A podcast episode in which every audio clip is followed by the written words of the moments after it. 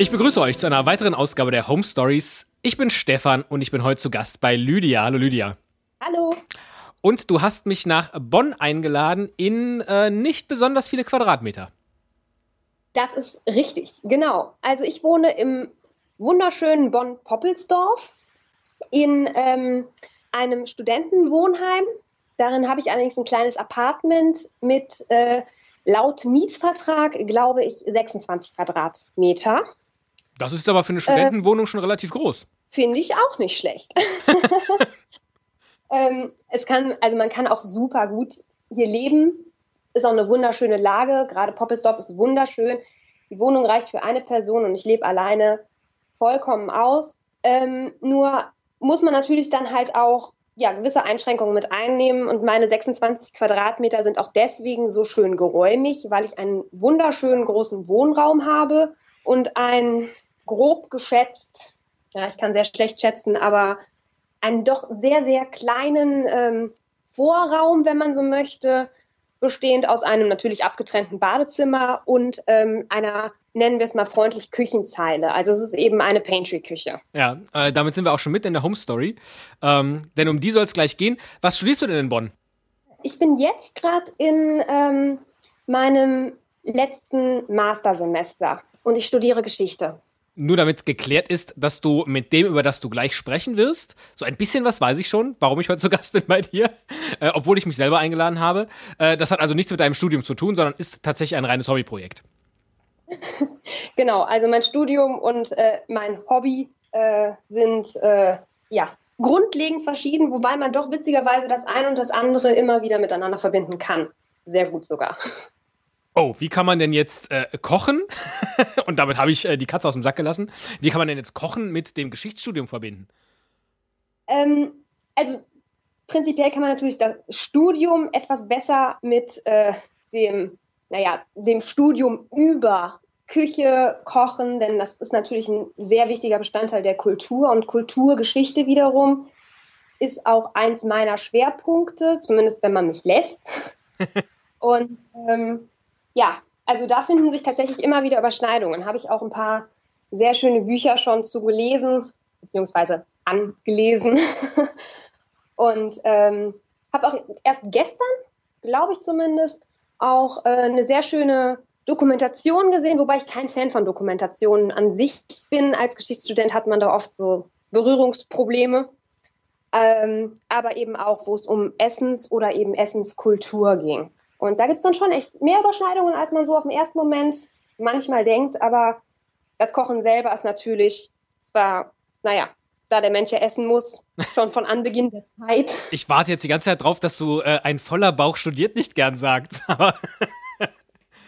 äh, das wiederum, würde ich sagen, ist total falsch. Also ich.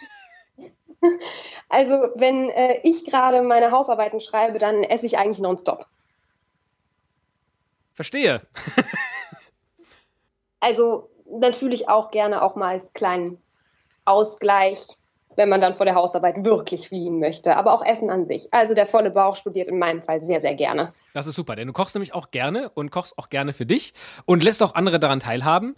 Äh, insbesondere deshalb, weil du das, naja, Kochen auf kleinem Raum in deiner Pantry-Küche ähm, perfektioniert hast. Richtig, also ich äh, perfektionieren, danke ich dir natürlich schon mal dafür. Äh, das weiß ich nicht. Du äh, hast mich noch nie, äh, ja, habe ich natürlich äh, jetzt so drauf geschlossen, weil du auch drüber bloggst. Ähm, aber ähm, ich war jetzt noch nicht im Genuss äh, irgendeiner deiner Speisen. Ich bin leider auch heute wieder nur per Skype zugeschaltet.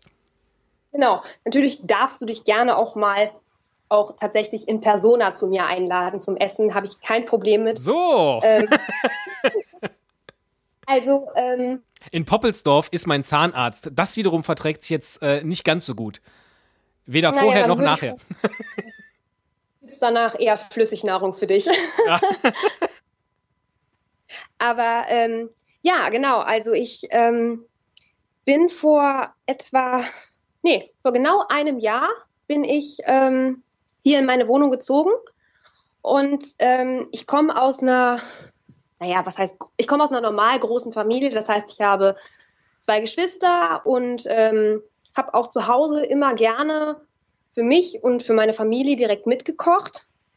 Wir hatten auch immer ein offenes Haus zu Hause. Das heißt, es wurde einfach gerne viel und für viele Menschen gekocht. Mhm. Und ähm, als ich dann nach Bonn in meine kleine Wohnung gezogen bin, habe ich dann tatsächlich auch erst nachdem ich hier eingezogen bin, so richtig realisiert, ähm, dass jetzt das für mich bis dahin eigentlich wichtigste Equipment in der Küche nämlich gefehlt hat, und das war der Backofen. Und ähm, ich koche nicht nur wahnsinnig gerne, sondern ich backe auch wahnsinnig gerne. Und ähm, Backen ohne Backofen ist ja im ersten Moment ein bisschen schwierig, wenn man so möchte. Zumindest eine Herausforderung, und, ja. Richtig, genau. Und ähm, deswegen fand ich das sehr schön, dass du gerade von Perfektionieren gesprochen hast, denn ähm, also ich würde sagen, ich nähere mich dem an, aber tatsächlich experimentiere ich noch, mhm. als perfektioniere ich. Wie kann man sich, wie kann man sich, wenn man ähm, so gerne kocht und backt, auf Wohnungssuche begeben und dann dieses Detail vergessen? Das ist ähm, tatsächlich ganz einfach. Erstens, ähm, und das war auch mit ausschlaggebend dafür, dass ich mich dann letzten Endes überhaupt dazu entschlossen habe, diesen Blog zu machen, ähm, war das fast nicht möglich, überhaupt eine Wohnung zu finden für eine Person, in der es eine richtige Küche gab. Mhm. Also im Raum Bonn, ich weiß nicht, wie das im restlichen Raum von Deutschland ist, aber in Bonn scheint es wirklich so zu sein, ich habe es auch von anderen Leuten gehört, dass es sehr häufig ist, dass Wohnungen, die ja eben für eigentlich eine Person gemacht sind, das heißt weniger als 30 Quadratmeter haben, eigentlich nie eine richtige Küche haben. Manchmal haben sie gar keine Küche, das habe ich auch erlebt bei der Wohnungssuche. Ähm, oder sie haben eben schlichtweg nur so eine Küchenzeile, weil die Küche einfach nicht reinpasst sonst. Und eine ähm, Gemeinschaftsküche in einem Wohnheim wäre da nichts für dich gewesen? Oder wäre das Wohnheim ähm, nichts für dich gewesen? Also Wohnheim war für mich witzigerweise, da ich jetzt in einem Wohnheim wohne, eigentlich, äh, eigentlich gar keine Option gewesen ursprünglich, sondern ich hatte nach ähm, normalen Mietwohnungen gesucht bin da aber leider einfach nicht fündig geworden, beziehungsweise hatte einfach Pech bei der Wohnungssuche. Und ähm, dass ich dann hier nach Poppelsdorf gezogen bin, war einfach nur ein total glücklicher Zufall, weil das Studentenwohnheim, wo ich mich mal beworben hatte, ohne richtig ja, mit irgendeiner Rückmeldung zu rechnen, mich angerufen hat an einem Freitag Ende März ähm, und mich gefragt hat, ob ich vier Tage später in dieses Wohnheim ziehen möchte. Und ich zu dem Zeitpunkt tatsächlich wirklich, naja, relativ verzweifelt nach einer Wohnung gesucht habe, weil ich einfach nicht mehr daran geglaubt habe, dass ich überhaupt mal jemals noch eine Wohnung bekomme hier. Und dann habe ich die Wohnung einfach genommen. Mhm. Und da, zu dem Zeitpunkt, hatte ich mich auch schon über, also ich war froh, dass die Wohnung Wände hatte, sagen wir es mal so. andere, alles andere war dann für mich schon fast zu dem Zeitpunkt ähm, nicht mehr von Bedeutung. Und ich konnte es einfach nicht mehr, also nicht fassen, dass ich es überhaupt noch geschafft habe, eine Wohnung zu finden. Zumal ein Backofen zwar auch Wände hat, aber dann eben nicht ganz so bequem ist, um darin zu leben. genau.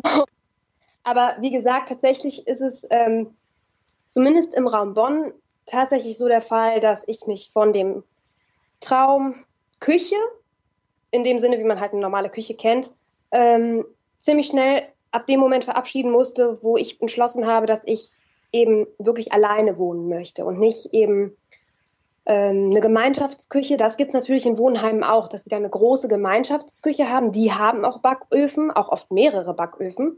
Ähm, aber die Wohnungen, die halt eben wirklich als Einzelwohnung ausgelegt sind, haben sowas halt nicht. Hm. Okay, also ähm, letztlich ähm, der beste Kompromiss, um alleine mit möglichst viel Platz zu wohnen, aber eben ähm, ohne Backofen.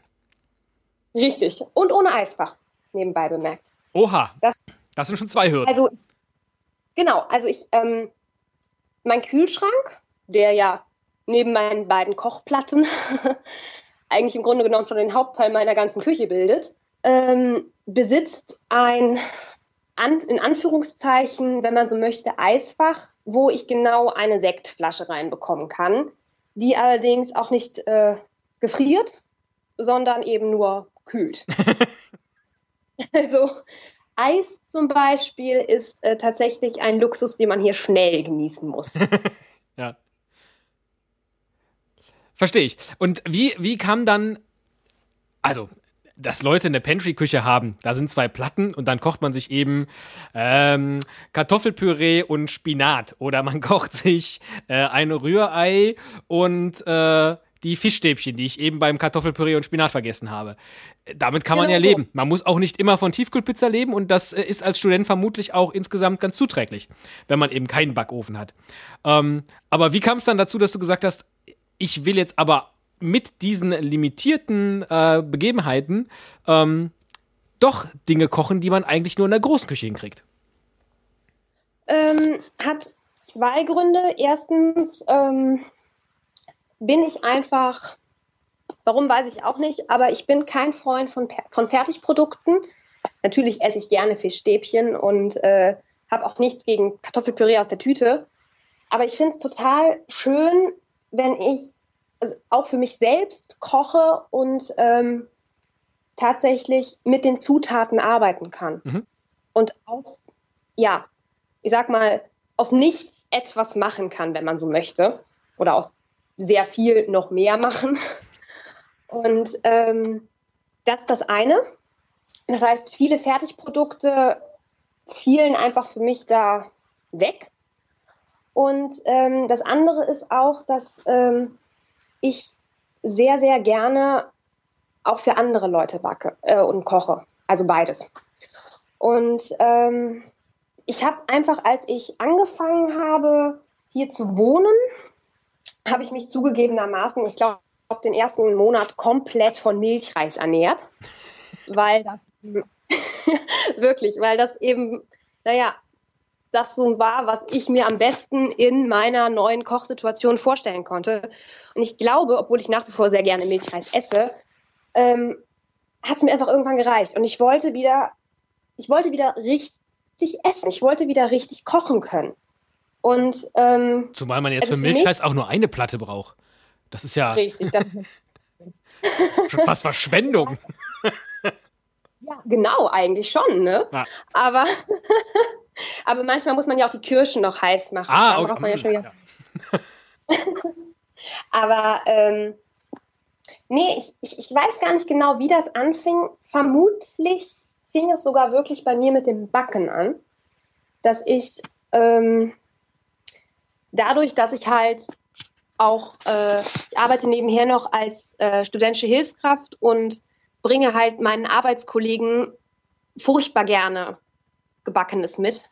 Und ähm, fand es halt ganz furchtbar, dass ich das plötzlich nicht mehr konnte, weil ich einfach nicht mehr die Möglichkeit hatte, einen Kuchen zu backen. Mhm. Oder wenn jemand Geburtstag hatte in meinem näheren Umfeld und ich jetzt natürlich ein paar Muffins oder sowas mitbringen wollte, einfach keine Ahnung hatte, wie ich das jetzt zu Werke bringen soll.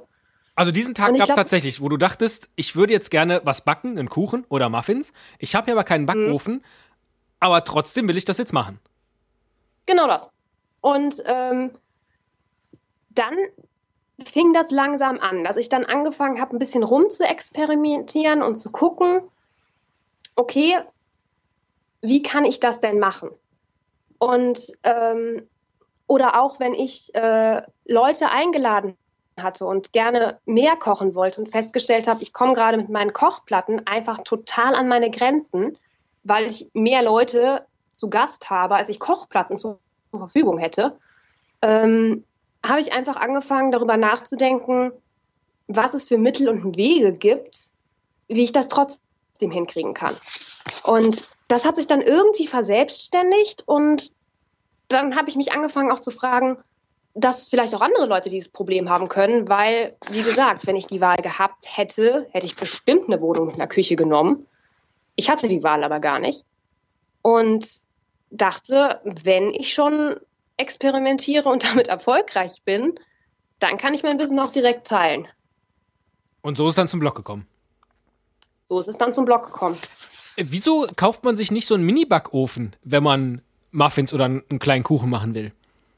Ähm, weil, ganz einfach, erstens, man braucht es gar nicht, wie ich mittlerweile weiß. Ja, äh, gut, aber das äh, konntest du ja jetzt vorher nicht wissen. Zweitens, ähm, ich hatte, als ich hier eingezogen bin, habe ich dann nach einer Weile natürlich auch angefangen zu suchen und zu gucken, was habe ich jetzt für Möglichkeiten.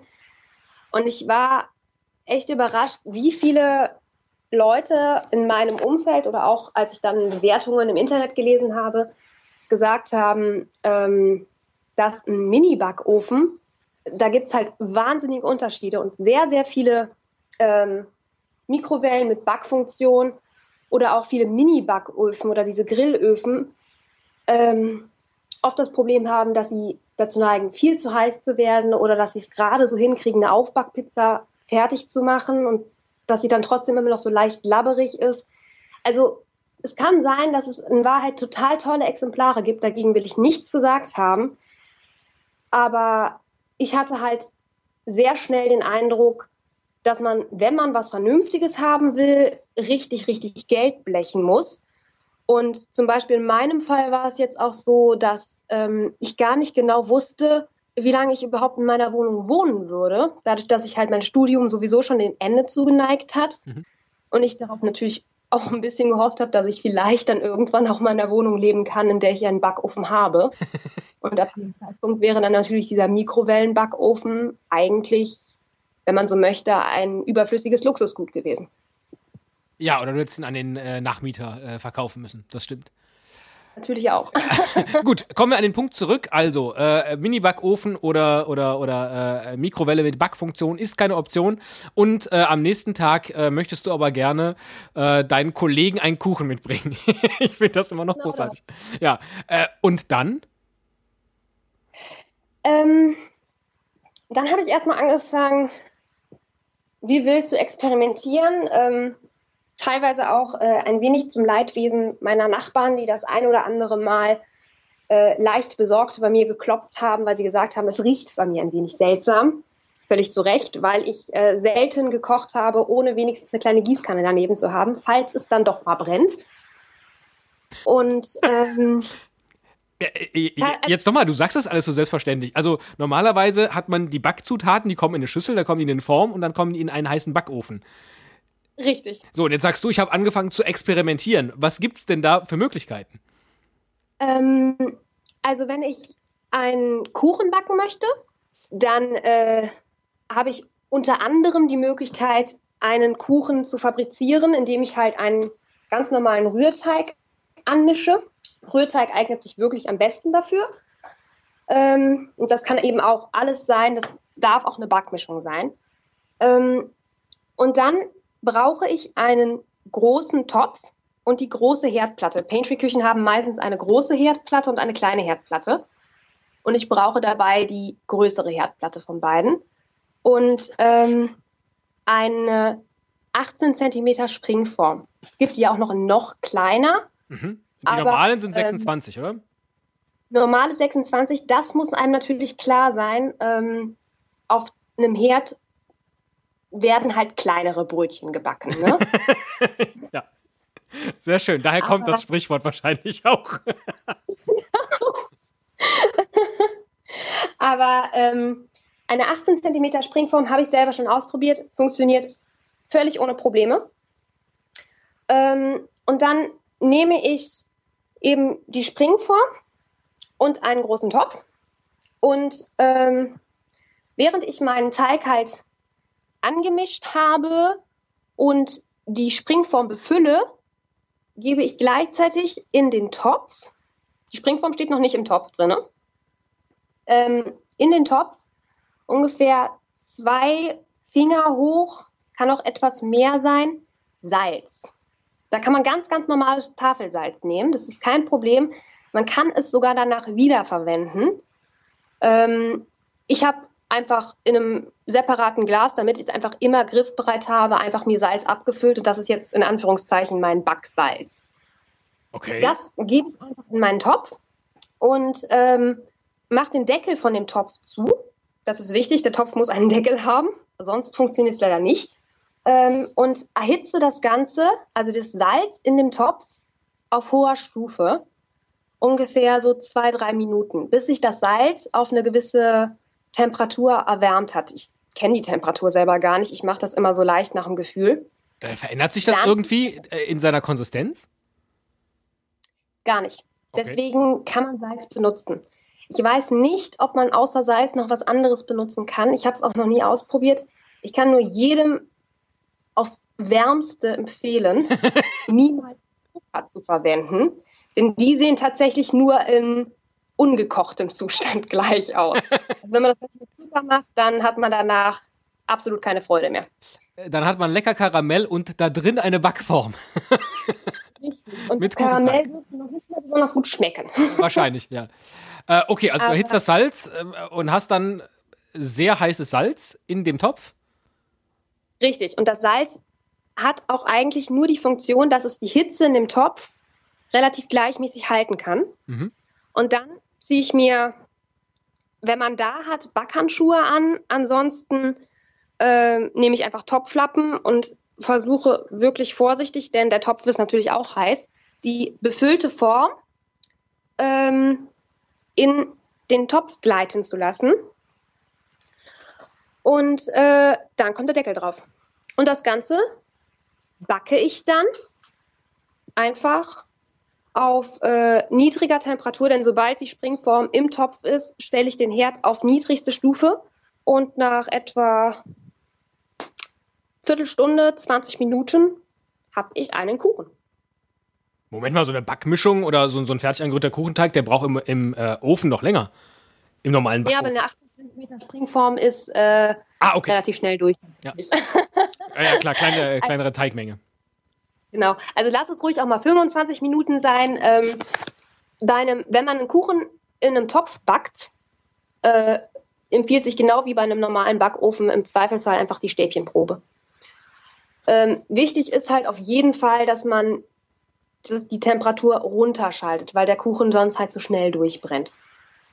Aber prinzipiell habe ich bis jetzt auch mit unterschiedlichsten Teigen nur gute Erfahrungen mit der Methode gemacht. Ja. Wenn man sich eben an den kleinen Trick hält.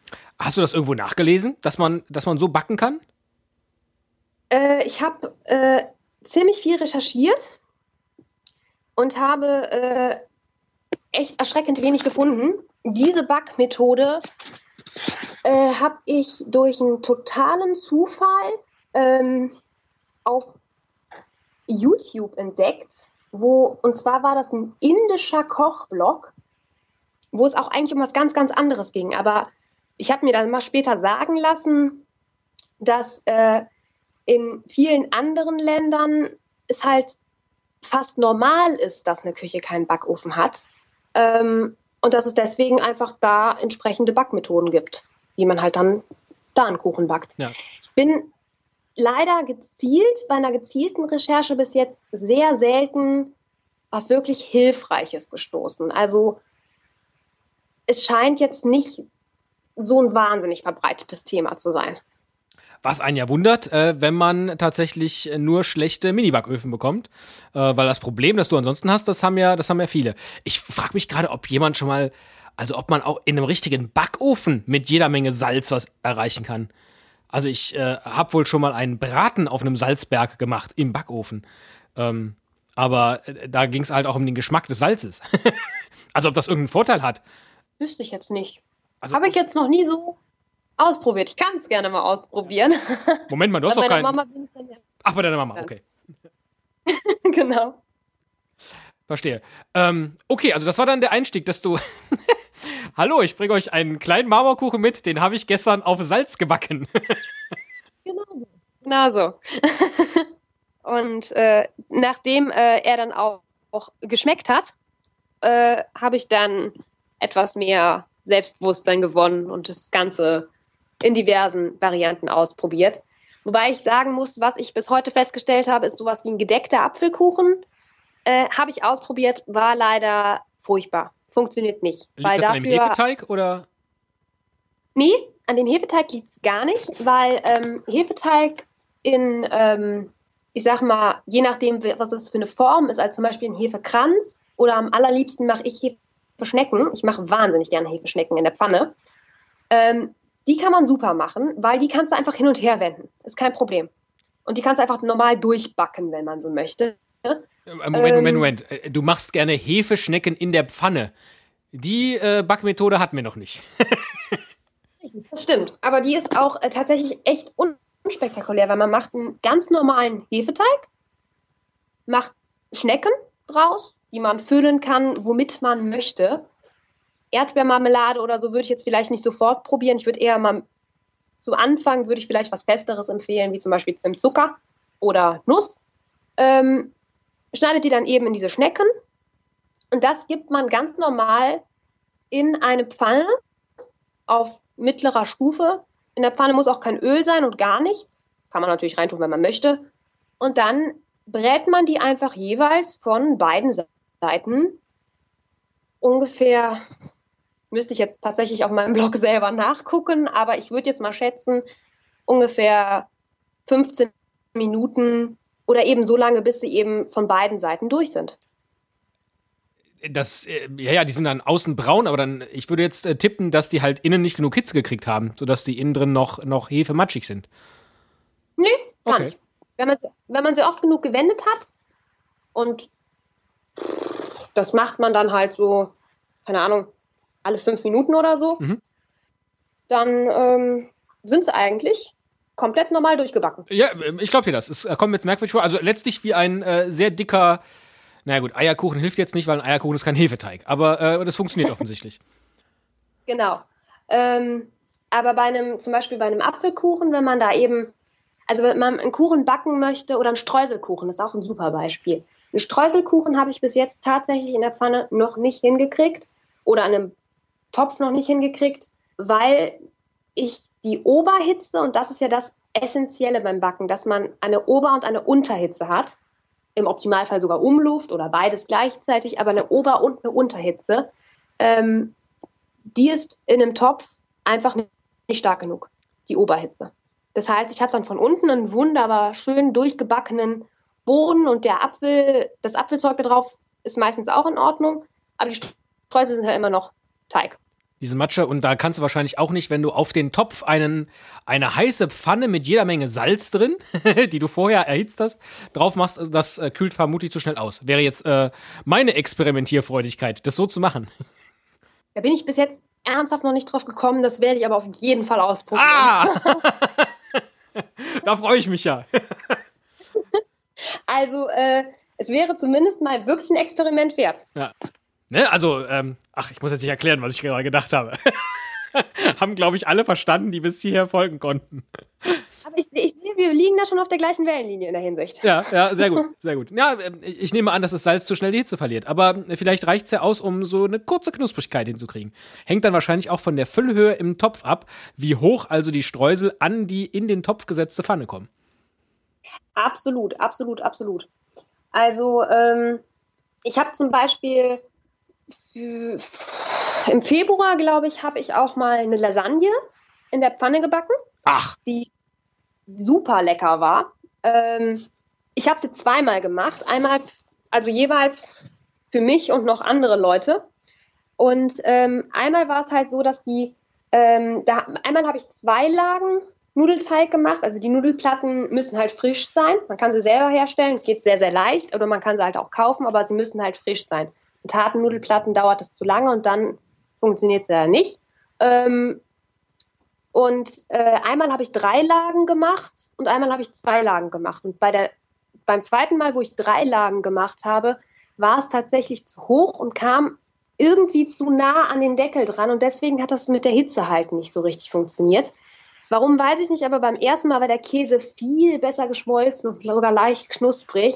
Beim zweiten Mal war es leider nicht so der Fall. Das heißt, die hast du auch aber dann nur von unten gebacken und nicht gewendet, die.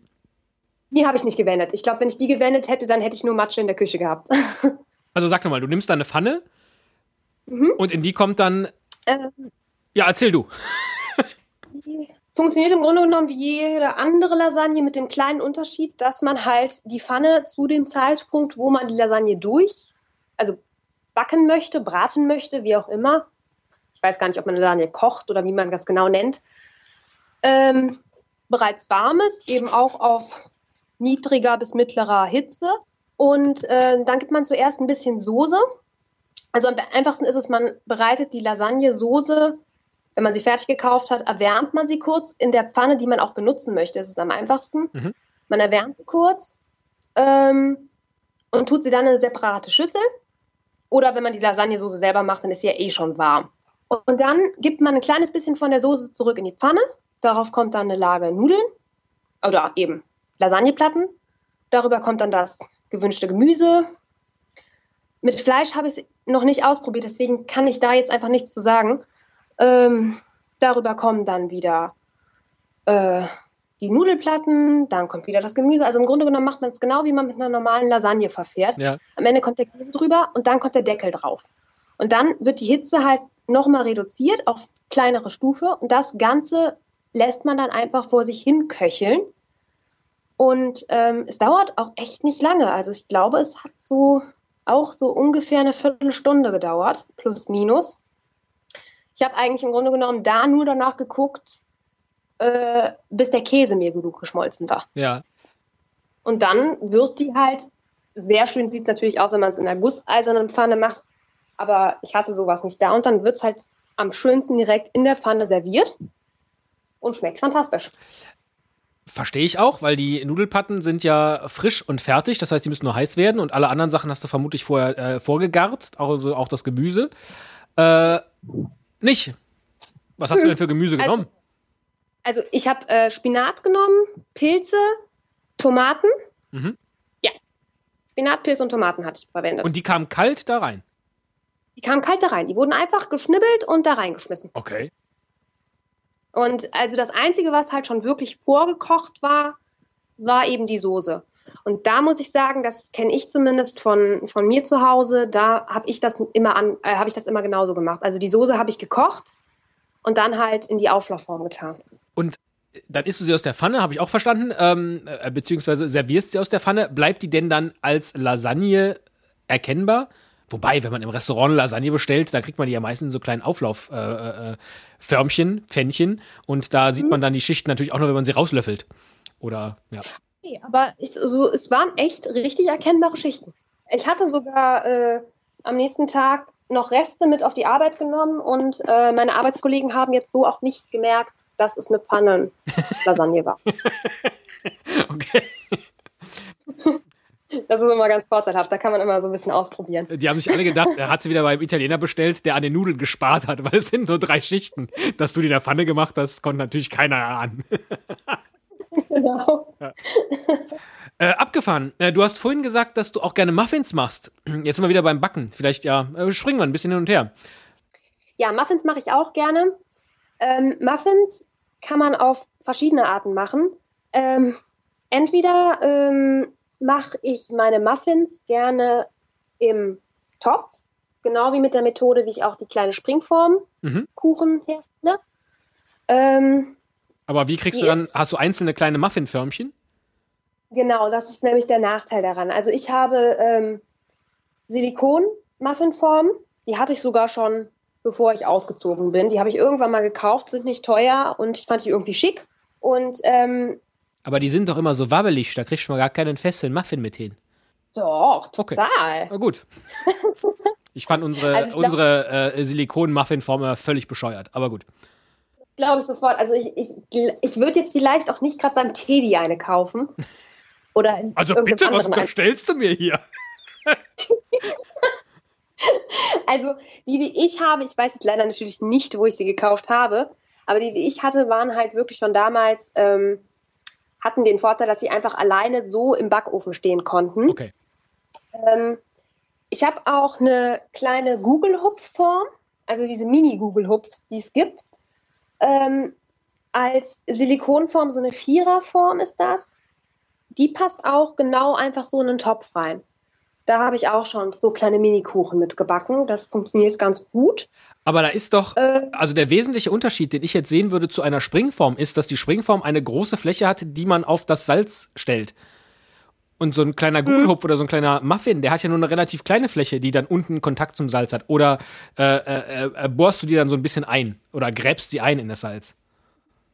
Nee, eigentlich nicht. Ich hatte auch bis jetzt, ich überlege gerade, ob ich irgendwie das Problem dass die dann besonders aufgegangen sind oder ungleichmäßig, aber da kann ich jetzt eigentlich mich nicht dran erinnern, dass ich das Problem gehabt habe. Das Problem, was ich mit den Muffins tatsächlich hatte, war, dass ähm, ich einfach oft eine Menge Teig hatte, weil ich ähm, Rezepte oft verwende, die eigentlich für einen Kuchen gemacht sind und dann da Muffins draus mache. oder wenn ich selber mal einen tollen Tag habe, auch meine Backmischung benutze. Und schwupps, war vor dem Backen der ganze Teig weg. Entschuldige. Das wäre natürlich eine Möglichkeit, mit der ich das Teigproblem lösen könnte. wenn ich mich dazu entschließe, tatsächlich einen Teig zu verwenden, um Muffins herzustellen, ähm, ist da wirklich das Problem, dass ich, ähm, selbst wenn ich beide Kochplatten in Benutzung habe, ähm, immer noch oft zu wenig Fläche habe, um alle Muffinformen gleichzeitig zu benutzen. Und dann muss ich hin und her wenden. Und das ist natürlich ein bisschen nervig. Das heißt, wenn ich Muffins mache, habe ich mir mittlerweile angewöhnt, tatsächlich das Rezept, obwohl ich sehr, sehr schlecht im Rechnen bin, aber dafür bin ich bereit zu rechnen und das Rezept dann entsprechend runterzurechnen, um eine angemessene Menge Teig zu haben, damit ich eben das Problem nicht habe. Und nacheinander ist keine Option, weil. Ähm, nacheinander geht. Nacheinander ist insofern ein bisschen nervig, ähm, weil es dann einfach super lange dauert.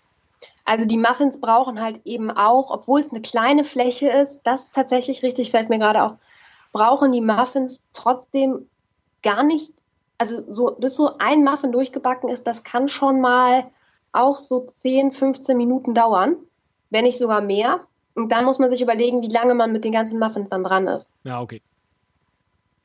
Ist aber möglich, habe ich schon gemacht. Also es geht. Gibt es halt mal ein paar weniger Muffins auf der Geburtstagsfeier. Das ist natürlich die Option, mit der ich dann relativ häufig einfach entsprechend rechne. Schön. Ähm, so, haben wir also Kuchen und Muffins und Lasagne. Äh, gibt es noch ein Highlight, wo alle mal sagen, das gibt's ja gar nicht? Oder weiß nicht, wo bei dir im Blog vielleicht auch die meisten Kommentare bis jetzt äh, äh eingelaufen sind? Gibt es. Und äh, das, das, das, klingt jetzt so, danke, das klingt jetzt so, als ob wir vorher darüber gesprochen hätten. Haben wir aber nicht. Haben wir wirklich nicht drüber gesprochen, das stimmt. Aber äh, ja. ihr sagt, es gibt es wirklich. Und ähm, da war ich selber auch ein bisschen überrascht, weil ich irgendwie damit gerechnet habe, dass das eine ganz normale Methode wäre, aber es irgendwie gar nicht so viele Leute kennen. Und zwar ist das, dass ich ähm, Reis und wie ich jetzt neuerdings von äh, einem Leser gemerkt, gelernt habe, offensichtlich auch Kartoffeln, was ich noch ausprobieren möchte. Aber Reis auf jeden Fall überhaupt oder fast gar nicht auf dem Herd koche. Und zwar koche ich meinen Reis in meinem Bett. Schön. Ist kein Scherz. Also, ich habe das äh, tatsächlich seit meiner frühesten Kindheit so gelernt von meiner Mutter, ähm, die das immer schon so gemacht hat. Ähm, ist wohl, jetzt kommt äh, an der Stelle die Geschichtsstudentin ins Spiel, ähm, ist wohl historisch gesehen unter dem Begriff Kochkiste auch genannt. Ähm, und das ist nach dem Krieg oft gewesen, dass Leute ähm, deren Reis, der ja eigentlich nur quellen muss, also der Reis muss natürlich angekocht werden, aber danach quält er ja eigentlich nur noch im Topf. Ähm, das Ganze dann in einen Behälter getan haben, der halt entsprechend isoliert war und darin konnte der Reis dann eben, wurde warm gehalten und konnte einfach quellen. Und war dann am Ende völlig fertig genießbarer Reis, so wie man ihn halt kennt. Wir haben keine Kochkiste zu Hause gehabt und meine Mutter hat das einfach immer gemacht, dass sie dann den Reis angekocht hat auf dem Herd auch ganz normal, wie man jetzt Reis kochen würde. Ähm, und dann, sobald das Wasser gekocht hat, den Herd ausgeschaltet hat und ähm, den Reis auf ein, also ins Bett gestellt hat, am besten auf ein Handtuch, weil man weiß nie so genau, ob das jetzt für die, Be äh, für das, für die Bettwäsche gut ist oder nicht so gut ist. Ähm, also eben am besten mit einer kleinen Unterlage das machen und dann kommt da die Decke drüber.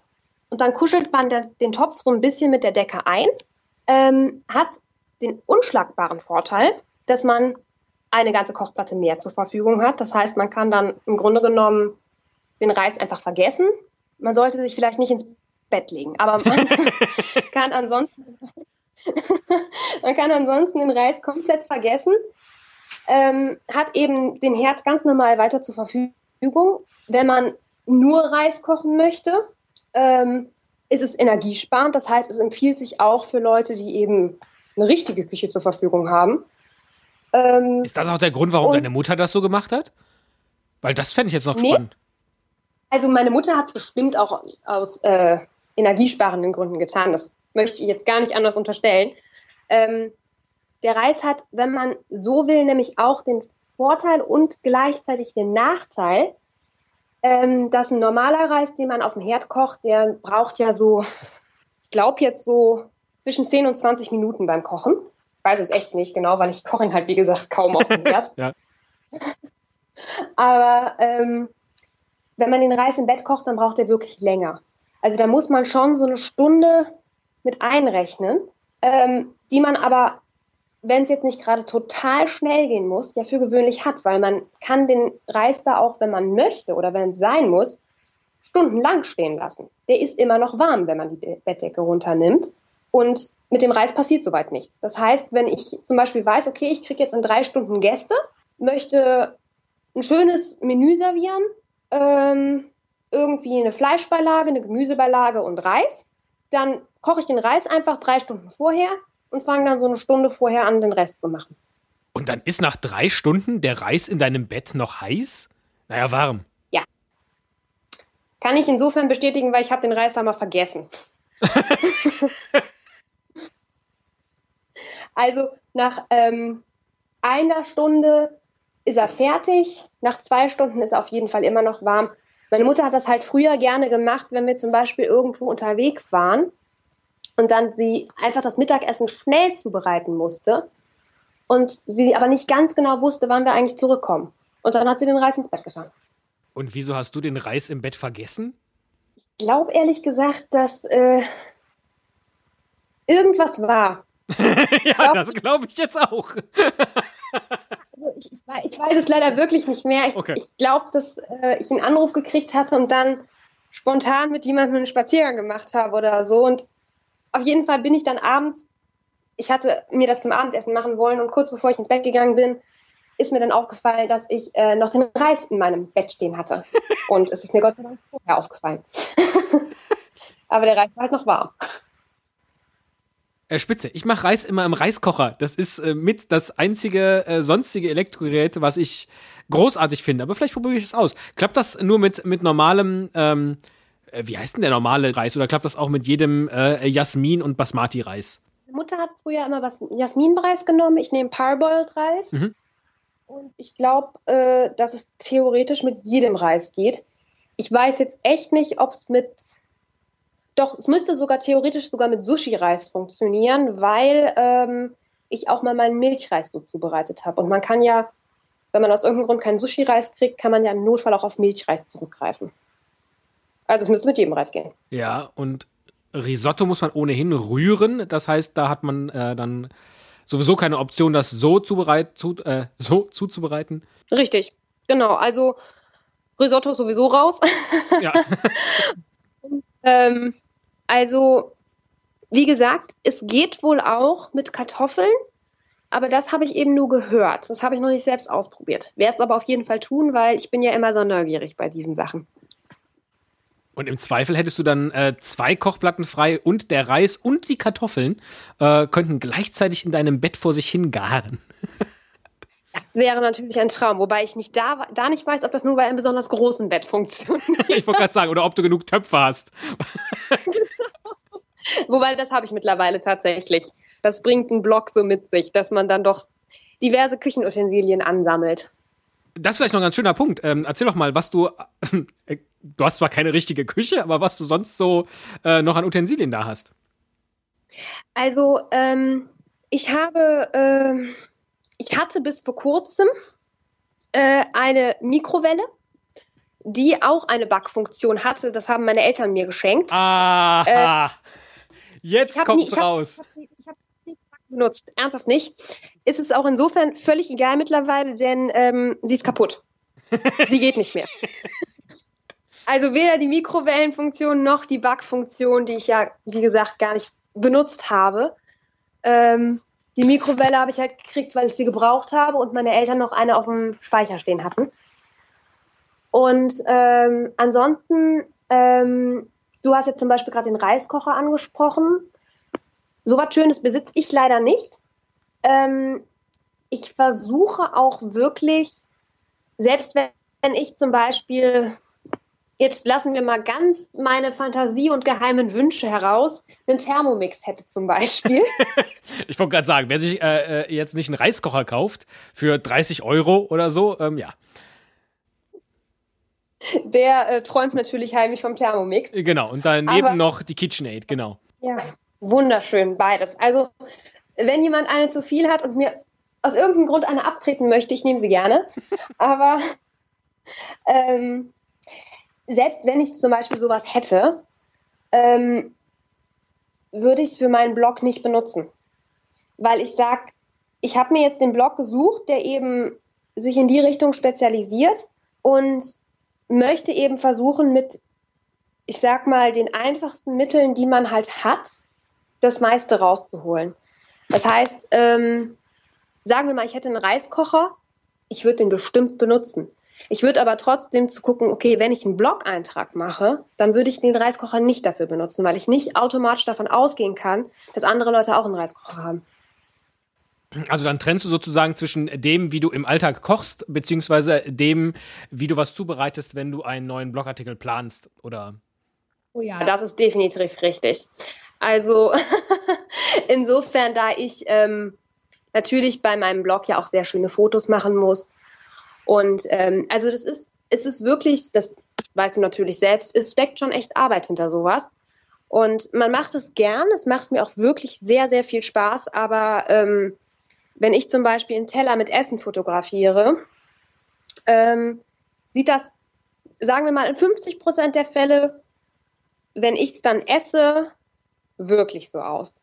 Die 50 Prozent sind dann gegeben, wenn ich zum Beispiel jemanden zu Gast habe und dann in dem Moment, wo der von mir das Essen serviert bekommt, das Foto mache. Dann sieht das aus. Ansonsten muss ich ganz ehrlich gestehen, ich studiere, ich arbeite nebenher, ich äh, habe hm, Freunde, ich habe andere Aktivitäten noch. Ehrlich gesagt, ich bin eine Person, ich esse auch echt mal gerne einfach aus dem Topf mit dem Löffel. Einfach so. Und zwar im Bett. Völlig richtig, ja. ja. Warum noch den weiten Weg machen? Wenn der genau. Topf doch sowieso genau. schon da steht. Absolut, ja. Genau. So, aber also, dann, dann kommt doch jetzt nochmal zurück. Äh, wie viele Töpfe und Pfannen hast du denn jetzt, um das Ganze äh, zu bewerkstelligen? Was ja vermutlich äh, skurril ist, wenn man nur zwei Platten hat, aber dann äh, entsprechendes äh, sonstiges Material. Ich habe äh, einen wunderschönen gusseisernen, ich glaube, es ist ein Wok, aber ich benutze es eigentlich mehr als Topf. Heute Abend zum Beispiel habe ich mir da drin auch was gekocht. Ähm, also einen, sagen wir mal, einen gusseisernen Wok habe ich.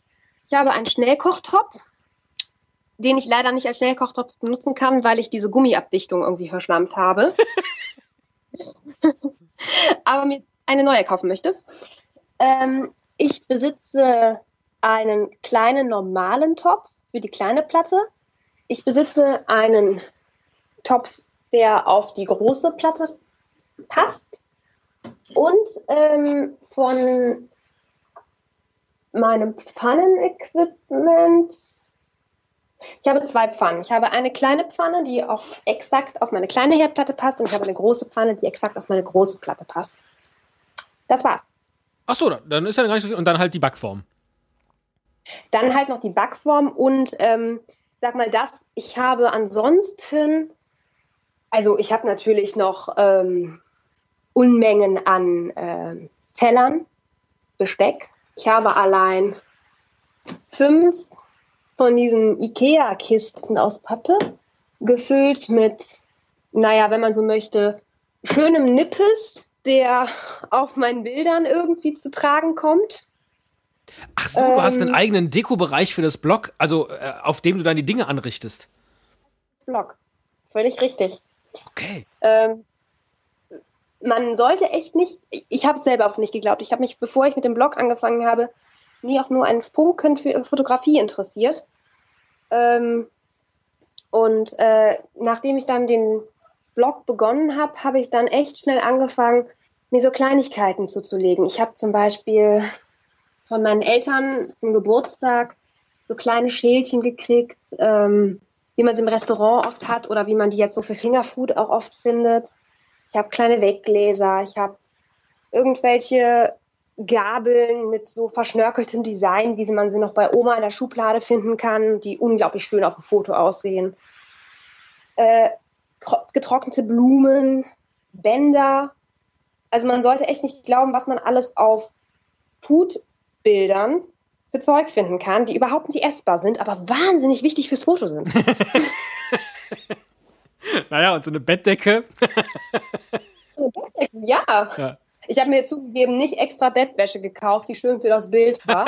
Aber rückblickend äh, würde ich das Foto nochmal machen, wer weiß. Ja. für, die, für die Kartoffeln, die du im Bett kochst.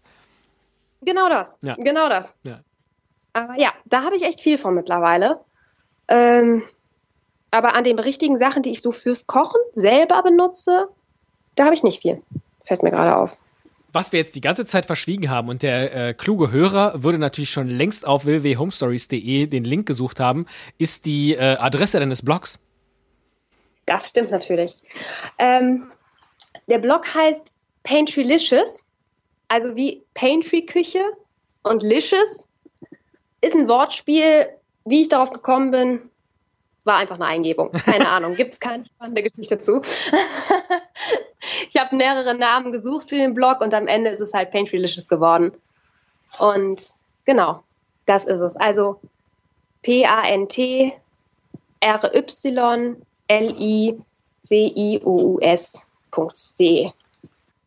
Und äh, nachdem ihr euch die tollen Fotos äh, und Blogartikel bei Lydia im Blog angeguckt habt, äh, könnt ihr natürlich auch nochmal auf www.homestories.de klicken und da dann den Link finden, wie ihr mir eine E-Mail schreiben könnt, wenn ihr mir dann eure Home Story erzählt. Ich freue mich da sehr drüber. Ähm, oder ihr macht direkt eine E-Mail an podcast.homestories.de und dann bin ich vielleicht bald bei euch, naja, so halb zum Essen zu Gast, zumindest aber zum Experimentieren, so wie heute mit Lydia. Ich danke dir herzlich, das war super spannend. Hat mich sehr gefreut. Vielen Dank. Und du darfst natürlich wirklich gerne bei mir zum Essen kommen. Ja, mal gucken, äh, äh wenn ich wieder zum Zahnarzt muss. ich danke Dann dir noch einen schönen Abend.